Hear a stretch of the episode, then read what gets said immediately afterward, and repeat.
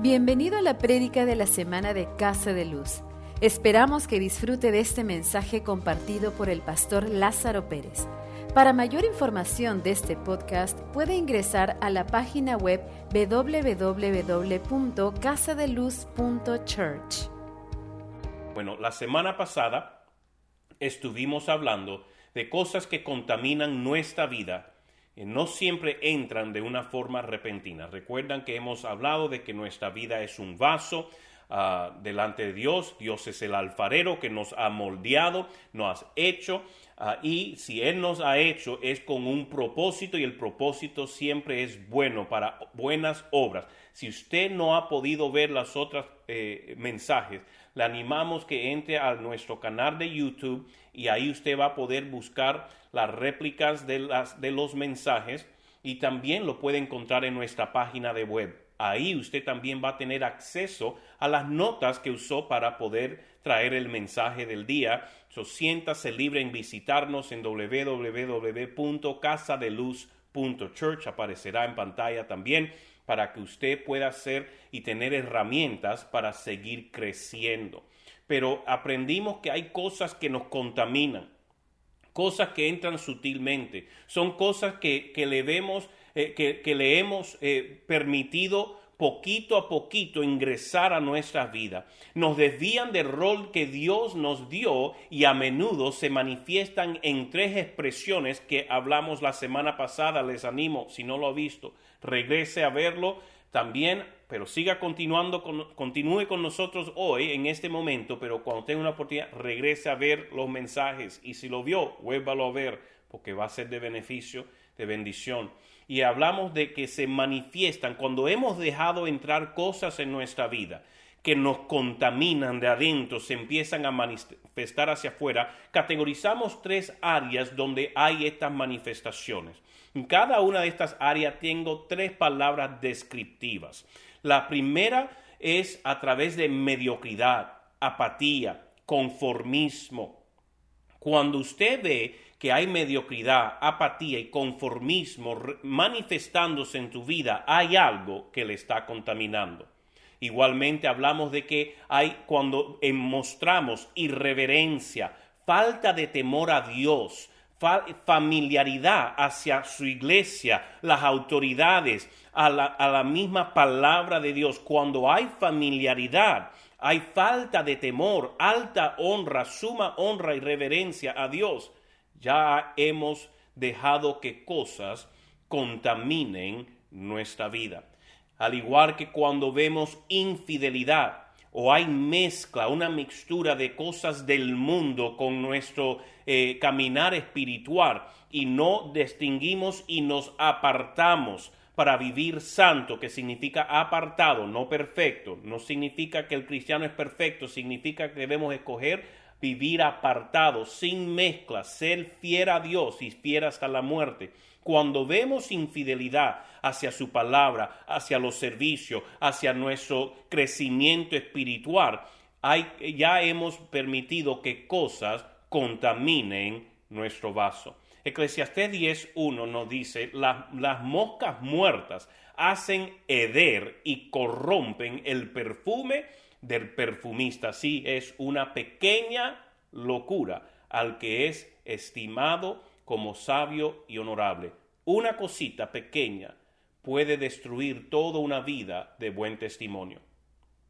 Una cosita pequeña que yo permita ingresar por muy de buen carácter, muy honesto, muy sabio, muy de todo, si yo permito una pequeña locura en mi vida, echa a perder todo mi historial. Si yo le he sido fiel a mi esposa por 25 años, nunca le he sido infiel, y un día que yo diga del 25 años, nunca le he sido infiel, un día, yo puedo tener un día para disfrutarlo yo, como yo quiera, como quiera y con quien yo quiera.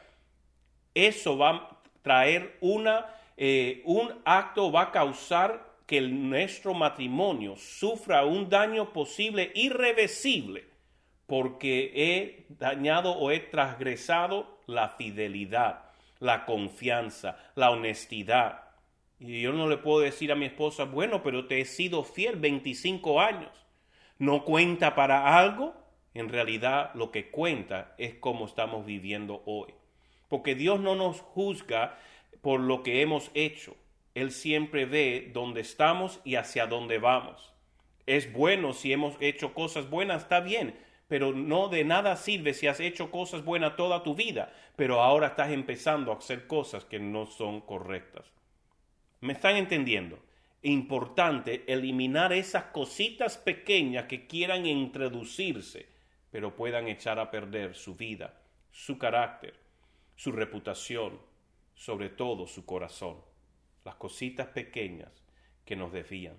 Son las pequeñas cosas que, que no atendemos, que nos desvían completamente de la marca del destino, el cual Cristo nos creó. Pero esta semana les compartiré cómo eliminar lo que hemos permitido en nuestras vidas que nos ha robado efectividad en nuestro avance progresivo de la fe y nuestro propósito, pero igualmente aplicable a cada área de avance en nuestra vida. Les quiero enfocar porque lo más importante es el avance de nuestra vida espiritual, nuestro enfoque espiritual. Pero lo que le voy a compartir va a aplicar a todas las áreas que usted sienta que está estancado, donde usted sienta que no, va, no ha podido avanzar. Recuerda, el Dios nos ha dado una palabra para la comunidad de Casa de Luz que este es nuestro año de avanza. Y usted dirá, ¿por qué no he estado avanzando? Posible hoy y en esta serie usted se ha identificado que hay cosas en su vida que usted ah, se ha permitido y por eso es que hay mediocridad, hay apatía, hay, hay infidelidad. Todo esto que existe es causa de, de cosas que usted ha permitido que le esté robando su avance. Hoy les quiero dar puntos que les van a ayudar en poder identificar lo que le ha estado robando. Ahora, ¿qué debo de hacer para romper lo que acepté en mi vida que contamina y me desvía? ¿Qué debo de hacer? Pues, le quiero compartir tres cosas. Tres cositas, pequeñas pero efectivas, que si usted lo toma y usted lo aplica, usted va a ver cómo su vida empieza a avanzar cuando yo he permitido y se está manifestando ya la mediocridad, la apatía, el conformismo, la infidelidad, eh, eh, todas estas cosas, lo que yo debo de hacer, número uno, es cambiar tu mente. Yo no cambiarla, tú. Cambia tu mente. Cambia tu mente. Ese es el primer paso. Tienes que cambiar lo que piensas. Tienes que cambiar cómo piensas. Pero para cambiar lo que piensa, primero debes identificar lo que no se está alineando a la palabra de Dios. Porque hasta que usted no identifique que hay algo que no está bien. Hay algo que ha, producido la mediocridad, ha producido, ha producido infidelidad. Esas cositas, hasta que usted no le identifique, va a seguir moviéndose en eso. Por eso es tan importante que usted pueda identificar esas cositas, esas pequeñas zorras que se están entrando y destruyendo la cosecha de su vida. ¿Por qué? Porque usted le ha permitido. Tenemos que estar dispuestos en cazar y sacar esas cosas que nos están robando nuestra productividad, que nos están robando nuestra efectividad, sea en nuestro matrimonio, sea en nuestras finanzas, sea en nuestros trabajos, sea en lo que le pongamos las manos, pareciera que nada está saliendo bien y que no podemos avanzar. Hay zorritas, hay cosas que han estado comiendo su cosecha, destruyendo su cosecha. Y es hora que como hijos de Dios podamos identificar. Cuando necesitamos identificar cosas en nuestra vida, lo primero que debemos de hacer es pedirle ayuda al Espíritu Santo. Recuerda, Él es quien llena nuestra vida. Y cuando Él está dentro de nosotros, Él llena nuestra vida, Él nos guía a todo bien.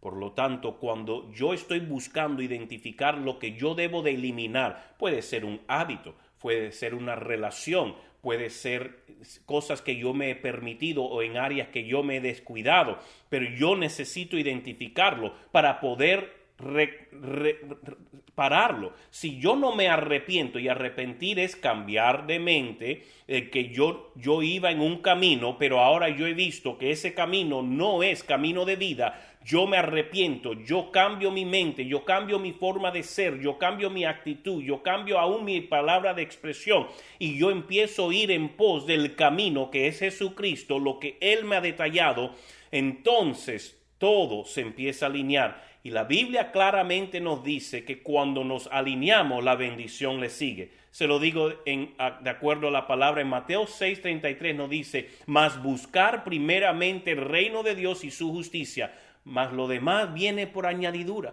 Todo lo demás, dónde vivir, qué comer, qué calzar, todo lo demás, las preocupaciones, los afanes, vienen por añadidura. Cuando me alineo en poner a Dios primero, en cazar esas zorras que me han estado comiendo mi cosecha, destruyendo los viñedos lo han estado destruyendo, escalvando a la raíz, pero Dios te da sabiduría, te trae un resaltar de qué debes de cambiar. Romanos 12.2 dice, no se conformen a este mundo, más bien transfórmense por la renovación de su entendimiento, de modo que comprueben cuál sea la voluntad de Dios buena, agradable y perfecta. Tenemos que renovar nuestro entendimiento, tenemos que transformar nuestro entendimiento. ¿Y cómo lo hacemos? No conformándonos a las cosas del mundo Hoy hay mucha información que usted puede encontrar en las redes, en las noticias, pero tiene que usted siempre asegurarse que la información que usted encuentre se alinea a la palabra de Dios, al plan original de Dios para nuestra vida. La próxima semana vamos a cerrar esta serie exactamente enseñando acerca del plan original de Dios para su vida. La intención original, porque todo lo que se desvía de la intención original de Dios para, para su vida es una perversidad. Por eso la sabiduría yo no la encuentro en el mundo, la sabiduría yo la encuentro en el Señor, en su palabra, en temerle a Él es el principio de sabiduría. Por lo tanto, no me conformo, no me amoldeo, no acepto las excusas, los patrones ni el voto popular del mundo. Yo escojo creer lo que Cristo ha declarado en su palabra y a lo que Él me ha llamado. Por lo tanto, yo tengo que cambiar lo que pienso, tengo que cambiar mi mente, por decirlo así. No la, tener un, lavado de cerebro, pero pudiéramos también describirlo, es lavarme con el jabón y el agua de la palabra para poder limpiar toda perversidad, todo polvo, toda contaminación que ha querido ingresar a mi vida. Tengo que empezar cambiando como pienso. Número dos, tienes que cambiar tu lenguaje. Cambia tu lenguaje. Cambia lo que dices. Tu lengua tiene poder y es tan importante que podamos siempre tener en claro el poder de nuestra lengua. Proverbios capítulo 18, verso 21 dice, la muerte y la vida están en el poder de la lengua y los que gustan usarla comerán de su fruto. En otras palabras, en cómo la usa es lo que vendrá a tu vida. Si usted habla y declara vida, vendrá vida. Si usted habla muerte, crítica, juicio, maldición, es lo que va a venir a su vida. Su lengua tiene mucho poder no es de que yo diga, Señor, yo quiero una casa, declaro que me viene una casa ahora, ¡puf! y se hace una casa. No estoy hablando de eso. Tu, tu lengua tiene el poder de vida o muerte. Dígale a sus hijos desde que nacen que son unos estúpidos, unos cero a la izquierda, que no sirven para nada. ¿Qué va a pasar con, lo que, con la vida de ese muchacho, de esa niña? ¿Cómo van ellos a criarse? Creyendo que son estúpidos, que no sirven para nada, que no llegarán a nada en su vida, porque sus palabras tienen poder. Pero si usted le dice a ese mismo niño, tú tienes gran propósito, Dios te ama, tú tienes identidad, tú no has sido creado por accidente, Dios te trajo a este mundo porque tú tienes la solución para alguien en este mundo, esa persona, ese niño, esa niña va a crecer sabiendo que la ha llamado a cosas grandes, sabiendo que Dios tiene un propósito, sabiendo que, que Él eh, se encuentra, su identidad se encuentra en Dios y va a ser una persona sumamente saludable, espiritual, emocional y físicamente, porque no ha sido, no lo han ido matando con las palabras poco a poco. Su palabra, su lengua tiene poder y de misma forma como hablamos bendiciones sobre nuestros hijos y otras personas, lo hacemos sobre nuestra salud, lo podemos hacer sobre nuestras, nuestras finanzas, nuestras empresas, lo podemos hacer en nuestro trabajo, porque nosotros o usamos la boca para bendecir o la estamos usando para maldecir. Pero déjeme decirle de lo que usted siembra, usted cosechará. Si usted ve Santiago capítulo 3, verso 6 al 11. Se lo voy a leer rapidito. Dice, y la lengua es un fuego, es un mundo de maldad. La lengua está puesta entre nuestros miembros y es la que contamina el cuerpo entero. Prende fuego al curso de nuestra vida y es inflamada por el infierno. Pues fieras y aves, reptiles y criaturas marinas de toda clase pueden ser domadas y han sido domadas por el ser humano pero ningún hombre puede domar su lengua, porque es un mal incontrolable, lleno de veneno mortal. Con ella bendecimos al Señor y Padre, y con ella maldecimos a los hombres que han sido creados a la semejanza de Dios. De la misma boca sale bendición y maldición.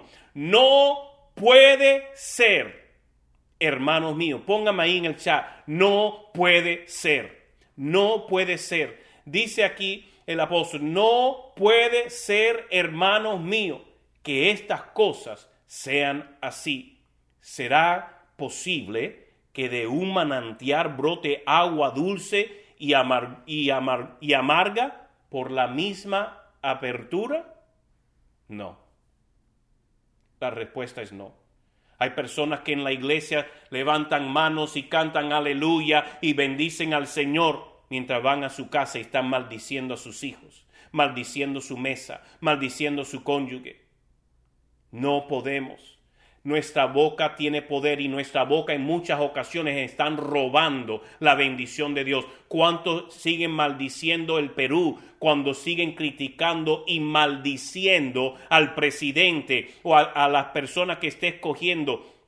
Sabemos de que eh, las cosas pudieran ser diferentes, por lo tanto debemos de declarar las cosas que no son como si fuesen, declarar la palabra de Dios, llamar la bendición de Dios sobre la nación y no decir, bueno, ya el Perú está por mal camino, ¿quién va a salvarnos ahora? ¿Quién va, quién, cómo va a ser posible salir de esto? Hay que salirnos del Perú, el Perú no va a acabar en nada. Eso no puede ser. Tenemos que declarar vida sobre el Perú. Tenemos que declarar que la gloria de Dios se manifieste, que los corazones se alineen. Tenemos que declarar la palabra de Dios y la bendición de Dios, porque nuestra boca tiene poder de vida o de muerte. So, si queremos limpiar el vaso y romper lo que nos ha estado robando de cumplir el propósito por el cual hemos sido creados, tenemos que no solo cambiar nuestra mente, la forma de pensar, tenemos que cambiar nuestra boca,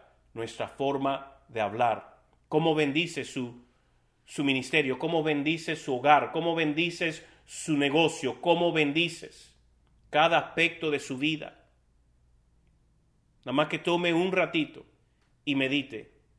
¿Qué es lo que usted realmente bendice a diario en su vida? ¿Realmente hay más bendición saliendo de su vida que maldición?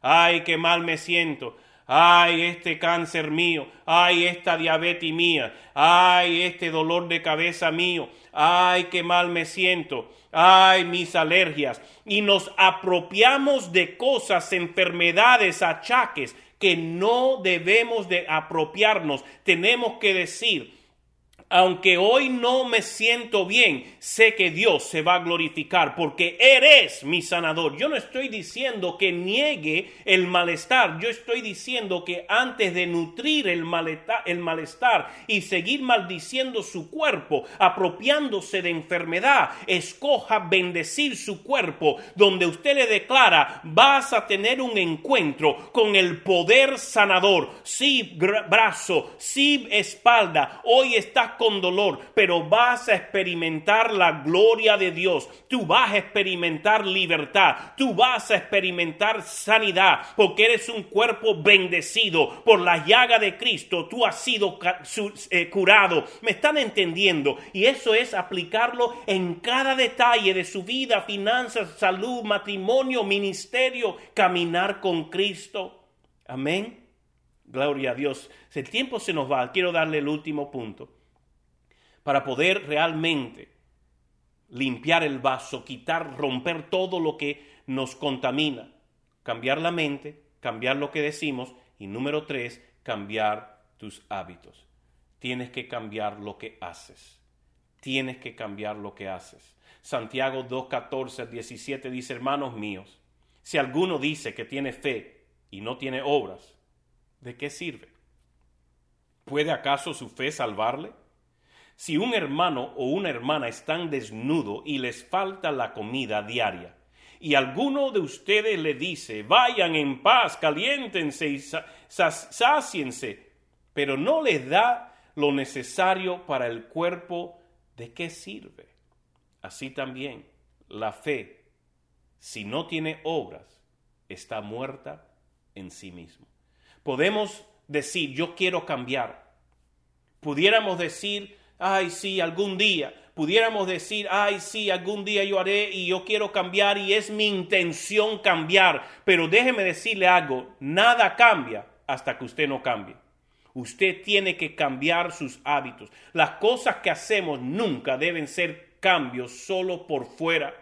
El cambio debe siempre empezar de adentro hacia afuera, porque lo que yo hago solo por fachada, solo por fuera, no durará pero lo que yo hago de convicción, de que yo quiero poder vivir una vida limpia, apartada, santa para el Rey de Reyes, por agradecimiento, por amor, eso va a causar un impacto en mi vida y va a ser notable fuera de mi vida que todos mis compañeros se van a dar de cuenta y van a querer más del Dios que yo sirvo porque no estoy sirviendo un Dios de madera, de yeso, que tienen boca y no hablan, oídos y no escuchan, ojos y no ven.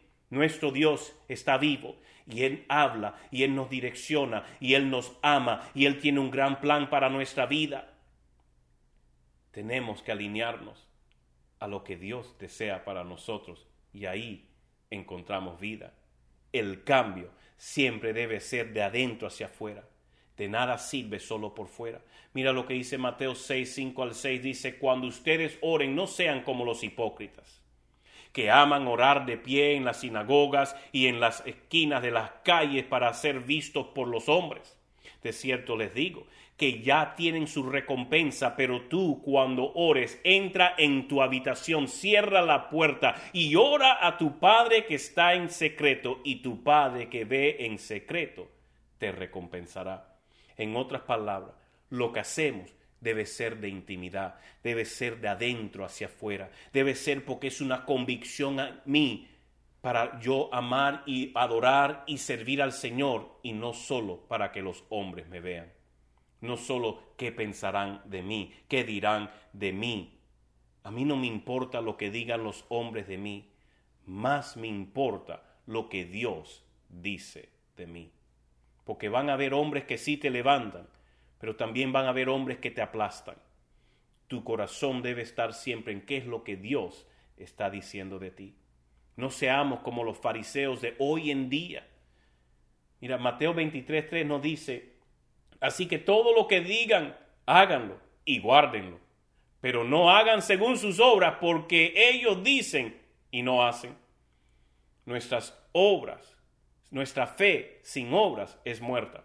Y Jesús mismo estaba reprendiendo a los fariseos porque ellos le decían, le imponían normas y leyes y ellos mismos no lo hacían. Él decía, hipócritas, porque lo que hacemos siempre debe ser de corazón. Y yo debo ser la misma persona en los secretos de mi casa como en el lugar más público. Yo debo ser la misma persona delante de, detrás del púlpito, delante de, en el micro con el cobrador, con, en el mercado con la caserita, en mi familia, en la casa con mi familia. Yo debo ser la misma persona, no un hipócrita que da una cara diferente dependiendo qué es lo que Él quiera mostrar.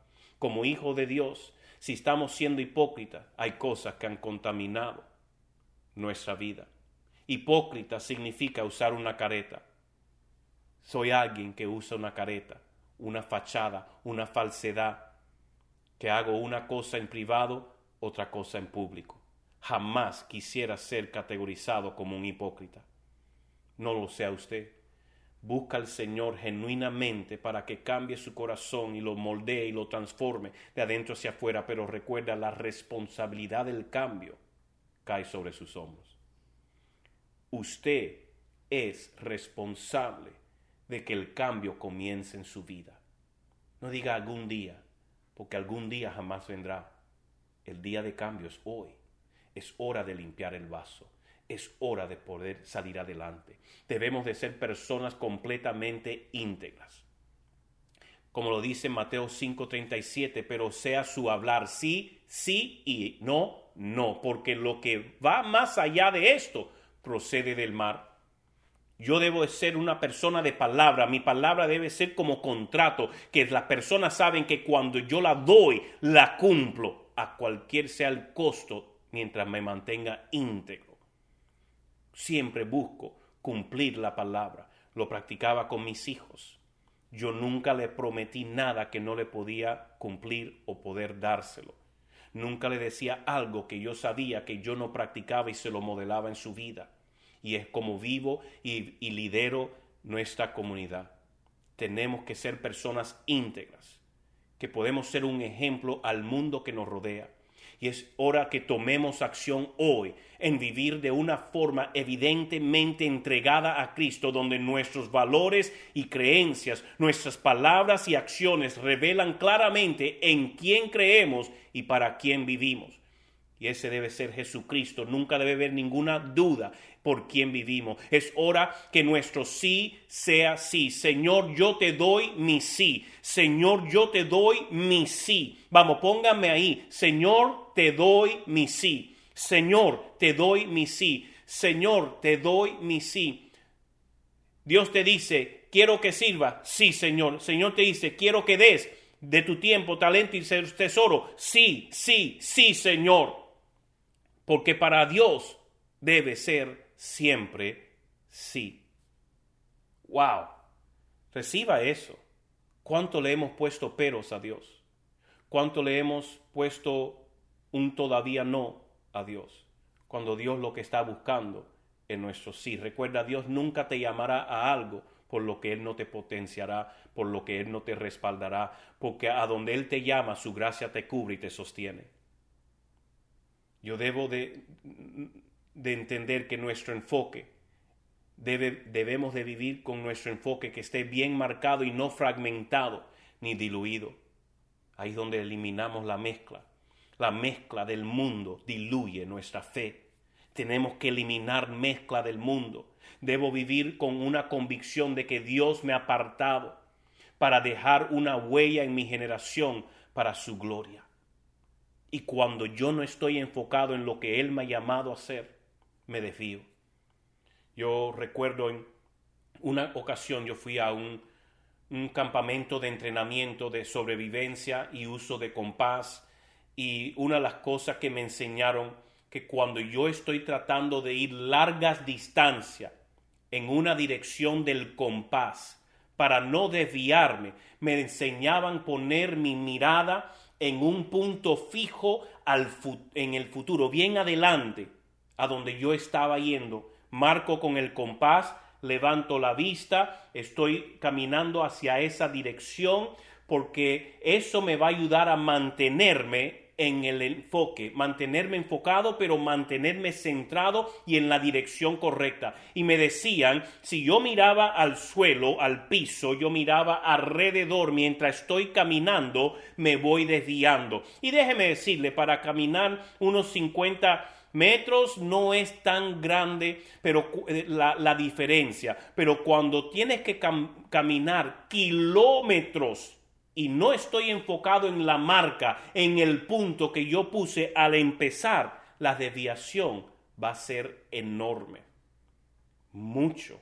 Puede hasta, dependiendo la distancia, puede ser cientos de metros, como puede ser también varios kilómetros de diferencia al verme desenfocado de la marca. De la misma forma es en nuestra vida.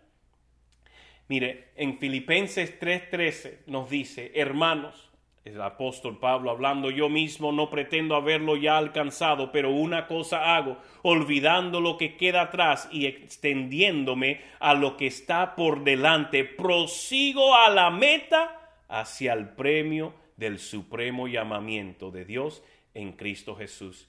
Si no nos queremos desviar, tenemos que mantener nuestros ojos en Cristo en el premio, la recompensa, la vida eterna. Cuando yo mantengo mi vista en la eternidad, entonces todo empieza a cambiar en las en cómo pienso, en cómo hablo y cómo actúo. Porque todo se alinea para servir al Señor. ¿Me están escuchando? Espero que la palabra de hoy le haya ministrado. Vamos a orar. Padre, yo te doy gracias por tu palabra. Yo pido que ahí donde usted se encuentra, en este momento, si usted pudiera hacer conciencia de la presencia de Dios, Dios está ministrando su corazón en este momento. Espíritu Santo ministra a cada persona. Espíritu Santo, en este momento, yo pido de que tú reveles todas las áreas donde debemos de cambiar en cómo pensamos acerca de ella, sea nuestro matrimonio, finanzas, trabajo, salud, nuestro ministerio, nuestro llamado. Padre, en todas las áreas donde hay contaminación, que podamos cambiar nuestra mente, identificar lo que ha contaminado y empezar a verlo diferente. Padre, que también podamos empezar a cambiar nuestra forma de expresarnos y hablar, pero también cambiar nuestra forma de actuar. Padre, queremos ser hombres y mujeres enfocados en ir en pos de ti cada día más. Queremos ir en pos de ti y cumplir el llamado por el cual nos has llamado y nos has creado. No queremos desviarnos mirando a otras cosas. Queremos llegar a la marca. En el nombre de Jesús. Amén. Gracias por escuchar el mensaje de la semana. Este mensaje también lo puede encontrar en nuestro canal de YouTube y en nuestra página de Facebook Casa de Luz. Hasta la próxima semana. Dios lo bendiga.